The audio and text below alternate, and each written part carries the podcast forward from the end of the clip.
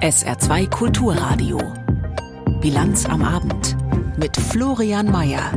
Die Stadt Saarlouis hat heute den Opfern des rassistischen Brandanschlages vor 1991 gedacht, dazu gleich mehr zu Beginn der Sendung.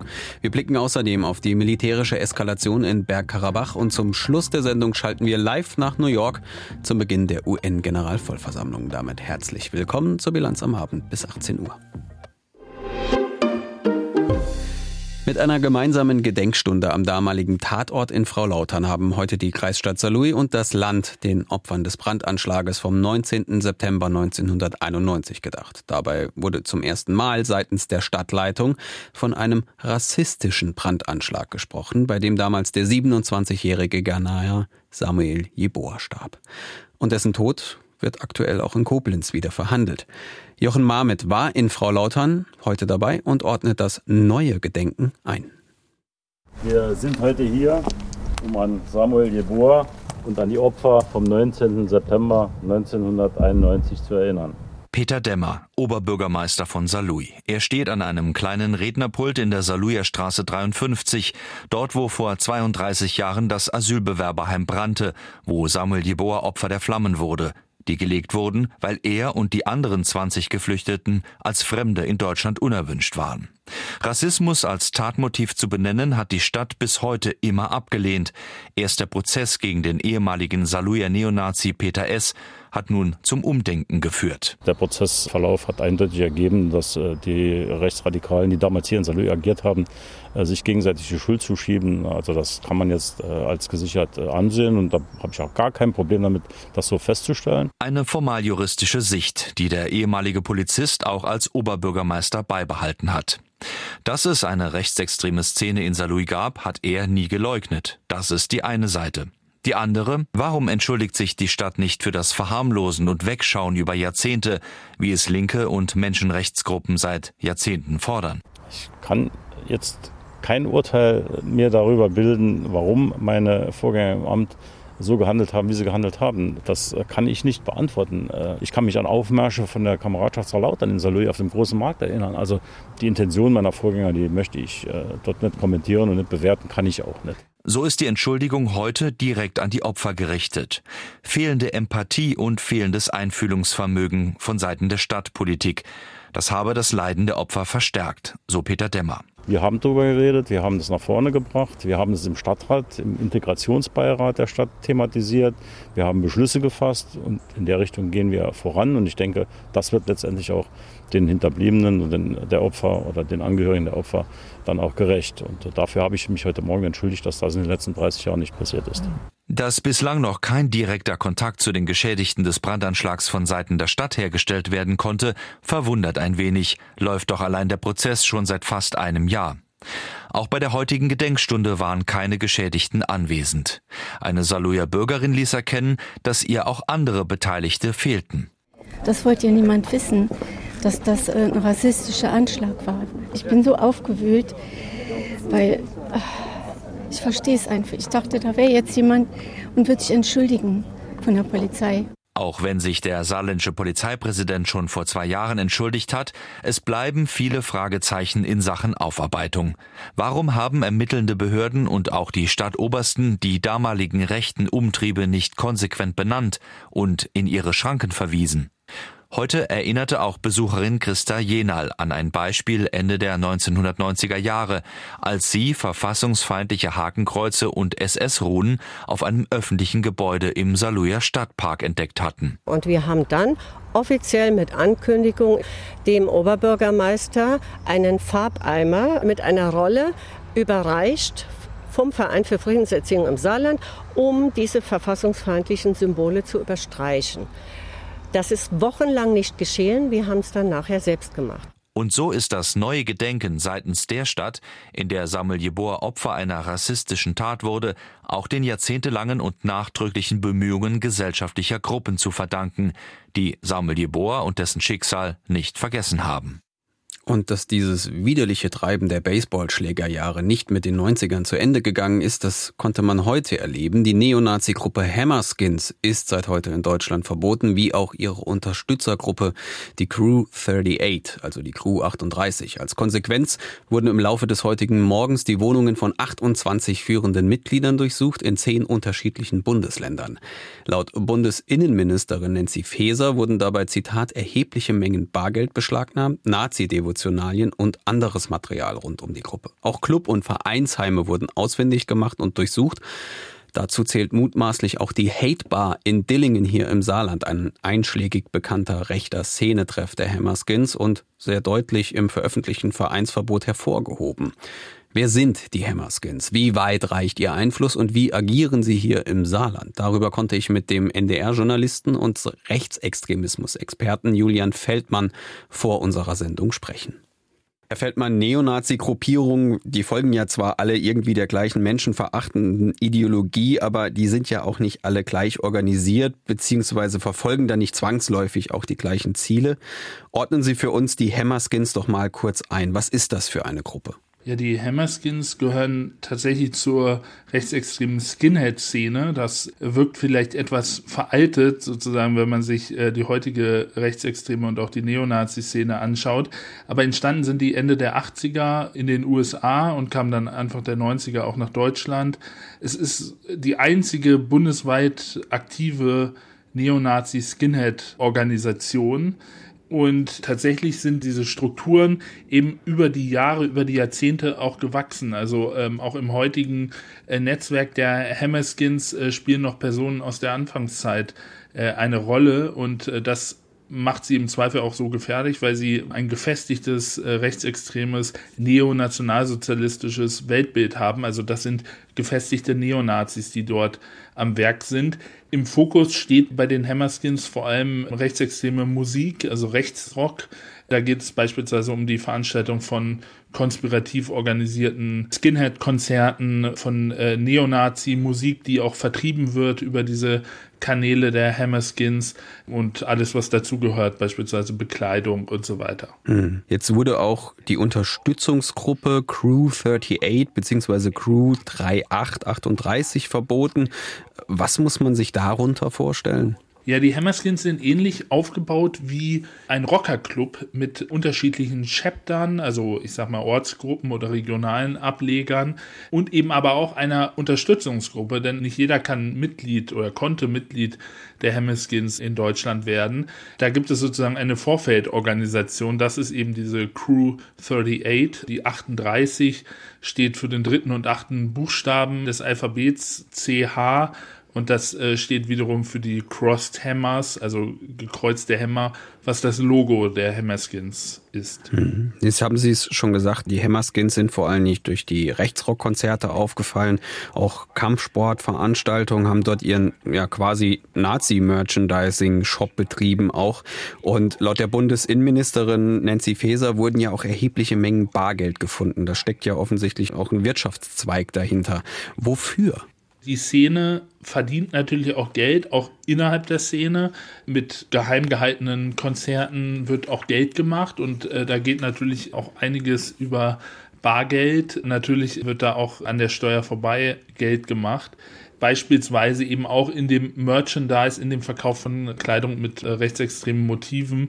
Ganz konkret sind diese Neonazis, gerade die Führungspersonen der Hammerskins, die leben diese rechtsextreme Ansicht. Also die sind sozusagen Neonazis durch und durch und haben sich da im Zweifel auch eine Art Business aufgebaut. Da gibt es eben auch, ich sag mal, Geschäftsstrukturen, die sich da etabliert haben und da spielen die Hammerskins auch eine wichtige Rolle. Also die Hammerskins sind da durchaus eben sehr etabliert. Mhm. Also ohne es banalisieren zu wollen, Berufsneonazis quasi.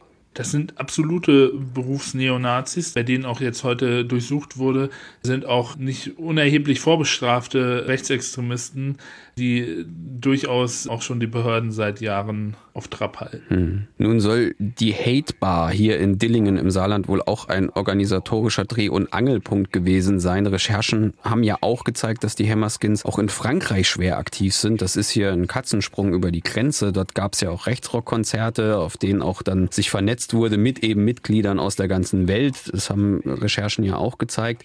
Da liegt es ja nahe anzunehmen, dass man sich möglicherweise hier im Saarland mit der zentralen Lage in Europa das Ganze auch durchaus bewusst ausgesucht hat?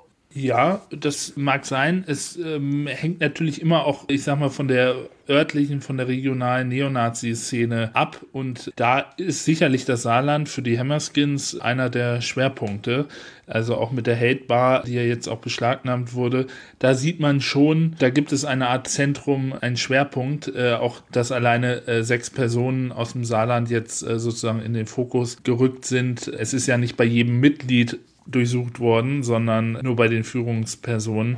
Das sind schon ja, Strukturen, die gewachsen sind. Äh, das liegt auch sicherlich daran, wo und in welchen Orten und welchen Regionen die rechtsextreme Skinhead-Szene stark war. Und das war in den 90ern auch und besonders eben auch im Saarland. Zum Schluss noch, die Hammerskins sind jetzt als Verein in Deutschland verboten. Die Zeichen, die die Hammerskins tragen, um sich zu identifizieren, sind verboten. Das Vermögen soweit entdeckt, beschlagnahmt. Aus Ihrer Expertise heraus reicht das, um die Hammerskins jetzt grundlegend zumindest in Deutschland zu schwächen? Also so ein Verbot, ein Vereinsverbot schwächt natürlich erstmal die Strukturen. Es können nicht mehr die Embleme verwendet werden, es werden Gelder beschlagnahmt, es werden ja auch Immobilien beschlagnahmt. Das heißt, das schwächt die Szene. Allerdings sind explizit jetzt bei den Hammerskins Personen dort beteiligt, die seit Jahrzehnten gefestigt in der Neonazi-Szene aktiv sind dass die sich jetzt durch so ein Verbot umstimmen lassen, da hätte ich eher Zweifel. Also das wird sicherlich äh, bei den wenigsten dafür sorgen, dass die jetzt sich aus der Neonazi-Szene zurückziehen. Allerdings, das sind, ich sage mal, Nadelstiche. Also man setzt die Szene unter Druck sagt NDR-Journalist und Rechtsextremismus-Experte Julian Feldmann und das Gespräch zum Verbot der Hammerskins haben wir vor der Sendung aufgezeichnet.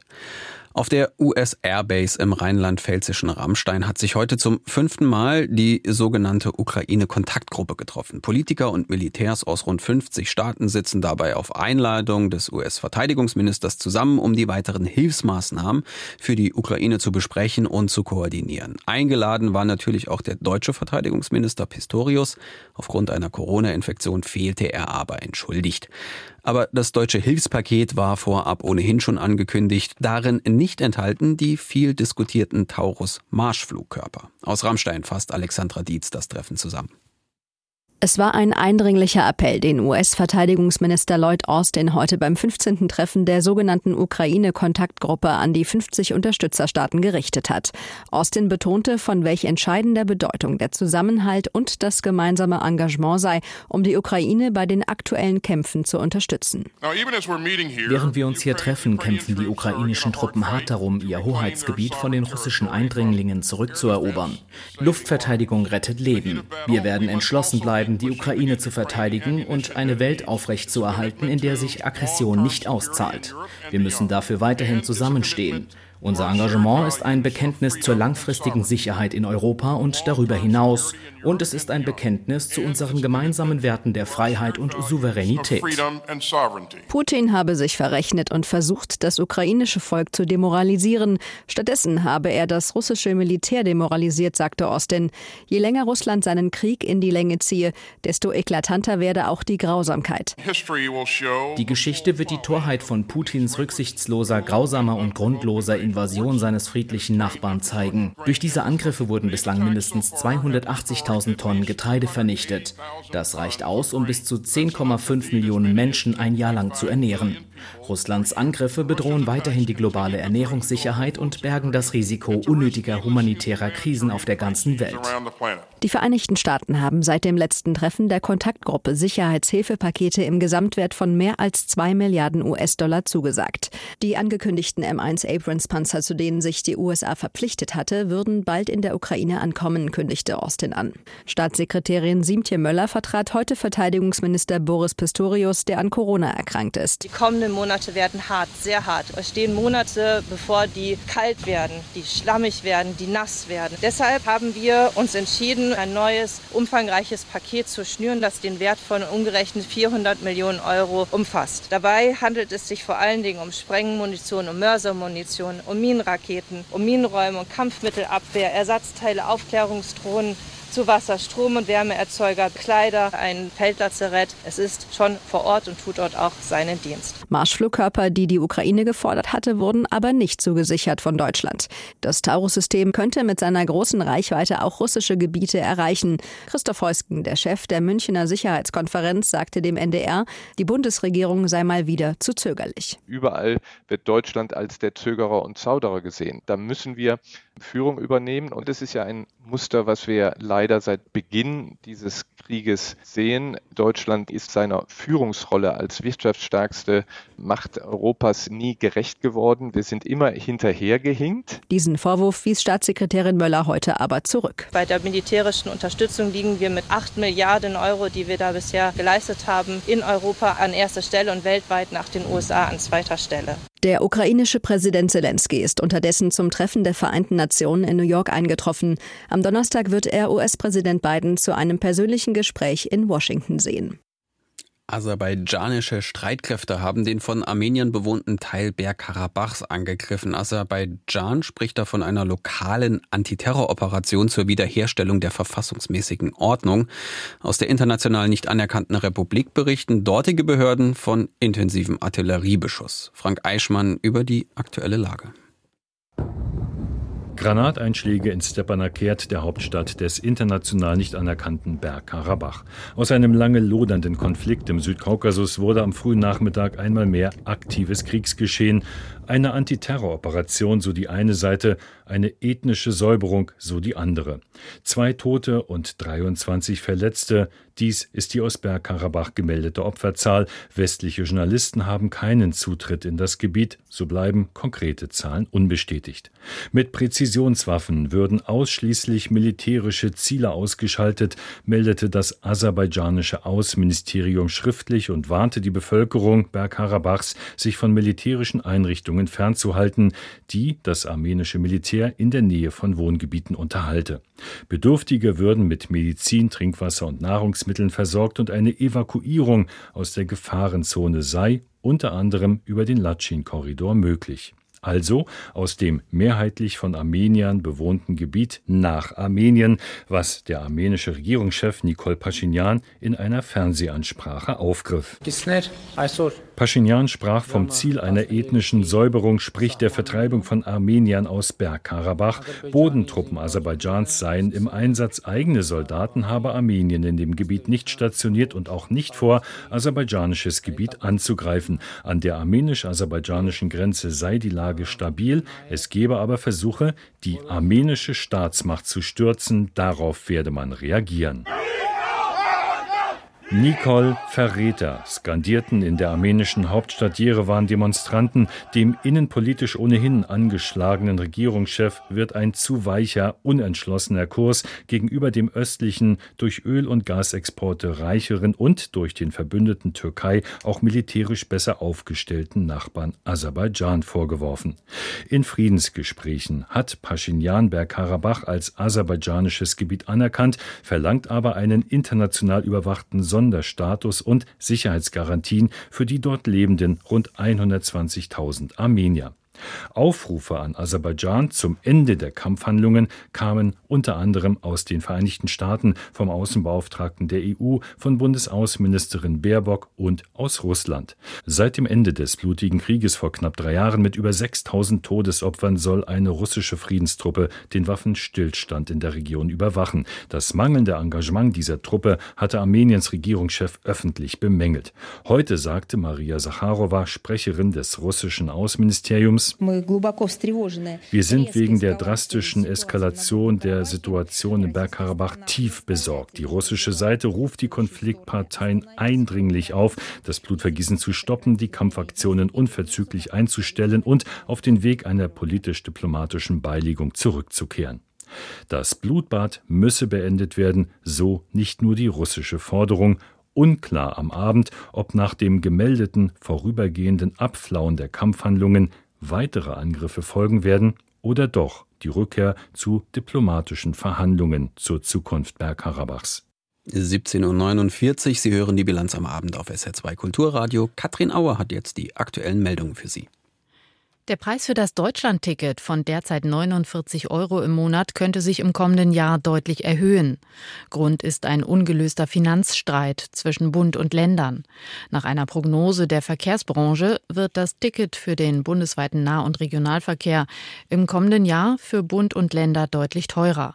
Der Vorsitzende der Verkehrsministerkonferenz NRW-Verkehrsminister Krischer warnte vor einer Preiserhöhung. Er forderte den Bund auf, sich zeitnah zur Fortführung des Tickets in den nächsten Jahren zu bekennen. Der Verband deutscher Verkehrsunternehmen prognostiziert für 2024 für das Ticket einen steigenden Bedarf von über einer Milliarde Euro. Die AfD-Spitze will trotz des Verdachts biografischer Falschangaben an den Kandidaten für die Europawahl im kommenden Jahr festhalten. Das beschloss der Bundesvorstand gestern Abend. Zwei der kürzlich beim Parteitag in Magdeburg nominierten Kandidaten seien zwar nicht in der Lage gewesen, ihre Angaben zu Berufs- und Studienabschlüssen durch Dokumente zu belegen. Dies werde aber keine Konsequenzen haben. Die beiden Parteichefs Weidel und Krupalla betonten, eine Wiederholung des Parteitages und eine Neuwahl der Kandidaten sei weder angeraten, notwendig noch verhältnismäßig. Die Stahlholding Saar SHS hat die Dillinger Hafenumschlagsgesellschaft übernommen. Nach Angaben der SHS ist das Ziel, die Lieferketten des Unternehmens weiter zu verbessern. Zum Kaufpreis wurden keine Angaben gemacht. Die SAS beschäftigt nach eigenen Angaben rund 14.000 Menschen.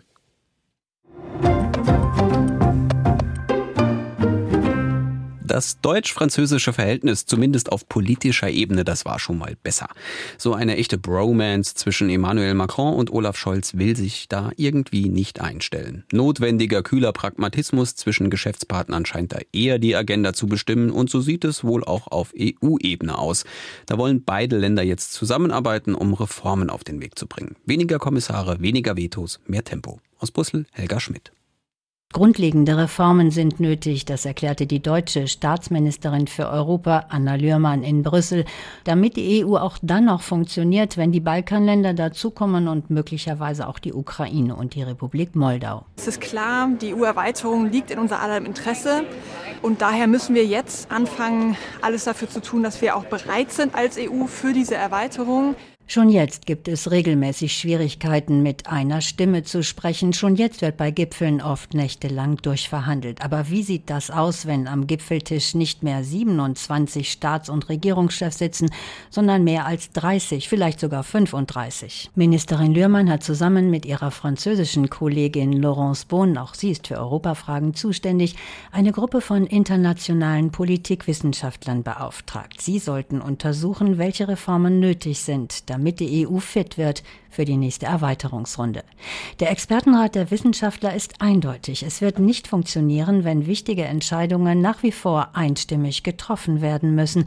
Dass ein Land auf der Bremse steht und den Fortschritt aller anderen blockieren kann, soll zumindest eingeschränkt werden. Also mehr Entscheidungen mit qualifizierter Mehrheit, damit Länder wie zum Beispiel in der Vergangenheit Ungarn und Polen nicht die Zusammenarbeit der anderen verhindern können. Dazu müssten nicht mal die EU-Verträge geändert werden, so Ministerin Lührmann. Hier bietet ja der Lissabon-Vertrag, also unser aktueller EU-Vertrag, schon einiges an Flexibilität. Und ich wünsche mir, dass wir diese Flexibilität, die die Verträge bieten, auch nutzen. Einstimmigkeit wäre dann nur noch in zentralen Fragen wie Außen- und Sicherheitspolitik nötig. Der Expertenrat schlägt auch vor, die Zahl der Kommissare deutlich runterzufahren, dass jedes Mitgliedsland einen Kommissar oder eine Kommissarin nach Brüssel schicken kann. Das hat die Quasi-Regierung der EU aufgebläht. Kaum vorstellbar, dass das nach der Erweiterung überhaupt noch funktioniert. Auch die Größe des Europäischen Parlaments soll gedeckelt werden auf maximal 751 Mitglieder. Und gleich am Anfang der Studie an erster Stelle steht eine Forderung, die einige Länder wenig freuen wird. Verstöße gegen Grundlagen des europäischen Rechts sollen konsequent und viel schärfer als bisher bestraft werden mit finanziellen Kürzungen. Auch hier dürfen Ungarn und Polen sich angesprochen fühlen. Die Diskussion mit den Ministerkollegen sei entsprechend lebhaft gewesen Reisen. Das berichtete Frankreichs Ministerin Laurence Bohn. Können sich das ja vorstellen, berichtete die französische Ministerin. Man bekommt nicht die gleichen Reaktionen von alten, langjährigen Mitgliedsländern wie von den neuen, von großen andere Reaktionen als von den kleinen. Jeder hat so seine Kultur und seine Geschichte.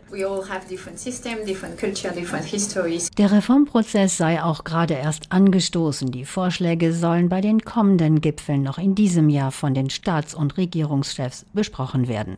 Die einwöchige UN-Generalversammlung in New York hat heute begonnen. Unsere New York-Korrespondentin Antje Passenheim hat sie als den Super Bowl der UN bezeichnet und das trifft den Nagel auch ziemlich auf den Kopf. Die politischen Schwergewichte aller großen und wichtigen Nationen kommen dafür in New York zusammen und natürlich dominiert dabei immer noch ein Thema, der Angriffskrieg Russlands auf die Ukraine. Und ich bin jetzt live verbunden mit eben jener Kollegin in New York. Hallo Antje. Hallo. Antje, der erste Sitzungstag ist in vollem Gange. US-Präsident Biden hat schon vor der Versammlung gesprochen. Wir erinnern uns, Bidens Message war immer mit Blick auf die Unterstützung der Ukraine as long as it takes, also so lange wie es eben dauert. War das heute auch so?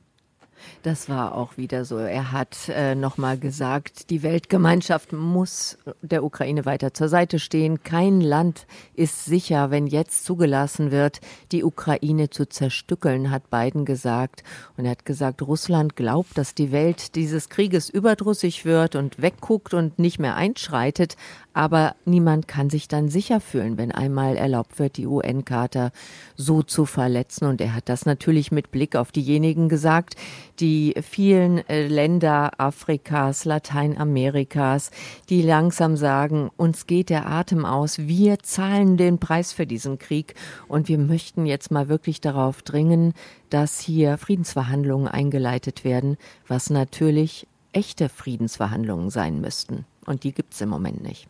Im Vorfeld hatte der ukrainische Präsident Zelensky gefordert, dass Russland aus dem Sicherheitsrat der UN geworfen werden sollte. Wie wurde das da vor Ort aufgefasst?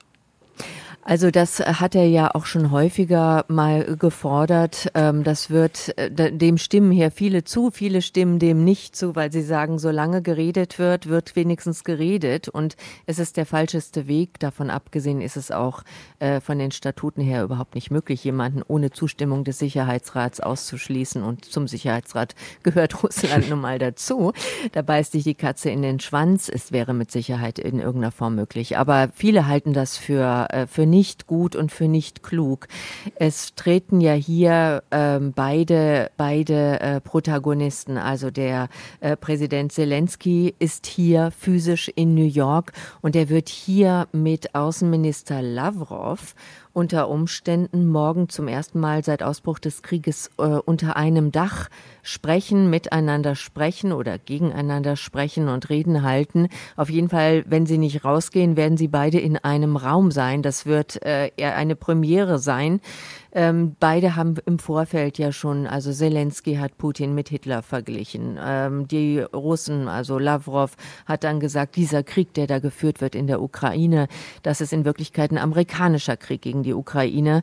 Ähm, die Wortgefechte sind ja schon in vollem Gange und keiner geht davon aus, auch dass diese UN-Auftritte hier zu einer Annäherung der beiden führen. Was alle hoffen, äh, dass es zumindest, dass zumindest Gespräche in Gang kommen. Was alle hoffen, ist, dass zumindest das äh, Getreideabkommen, das ja gestorben ist an der Kündigung Russlands, dass das auch wieder belebt werden kann, aber das in Gesprächen am Rande. Mhm. Ab, abseits vom Thema Ukraine, was wird da die Woche noch Thema sein? Es wird, es sind Thema oder es ist Thema sind die Nachhaltigkeitsziele der Vereinten Nationen, diese großen Ziele, die sich die Vereinten Nationen ge äh, gesetzt haben bis zum Jahr 2030 und mit denen sie so im Hintertreffen sind, äh, die Beseitigung des Hungers, der Armut, die Rettung des Klimas etc. Die sind hier die ganze Woche Thema, äh, vor allen Dingen das Klima. Es ist ein Tag den Klimarettungszielen äh, gewidmet ähm, und es wird um die Reform der Vereinten Vereinten Nationen gehen. Die liegt vielen hier am Herzen. Dann noch ganz kurz zum Schluss. Es ist ja auch für Deutschland eine besondere Sitzung.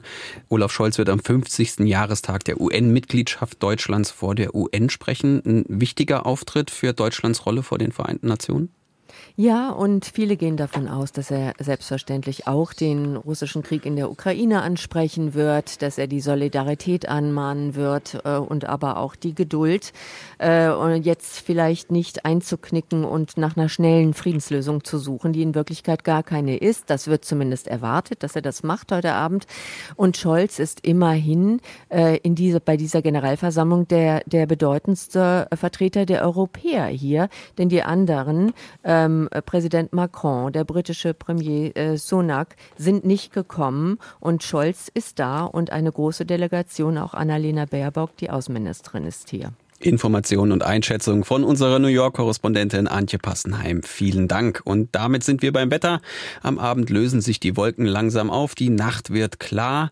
Es bleibt aber trocken. Die Tiefstwerte bei 14 bis 10 Grad. Morgen dann nochmal viel Sonne, lockere Wolken bei 22 bis 26 Grad. Damit endet die Bilanz am Abend mit Florian Mayer Mikro. Danke fürs Interesse. Hier übernimmt Sarah Sassou mit der Abendmusik.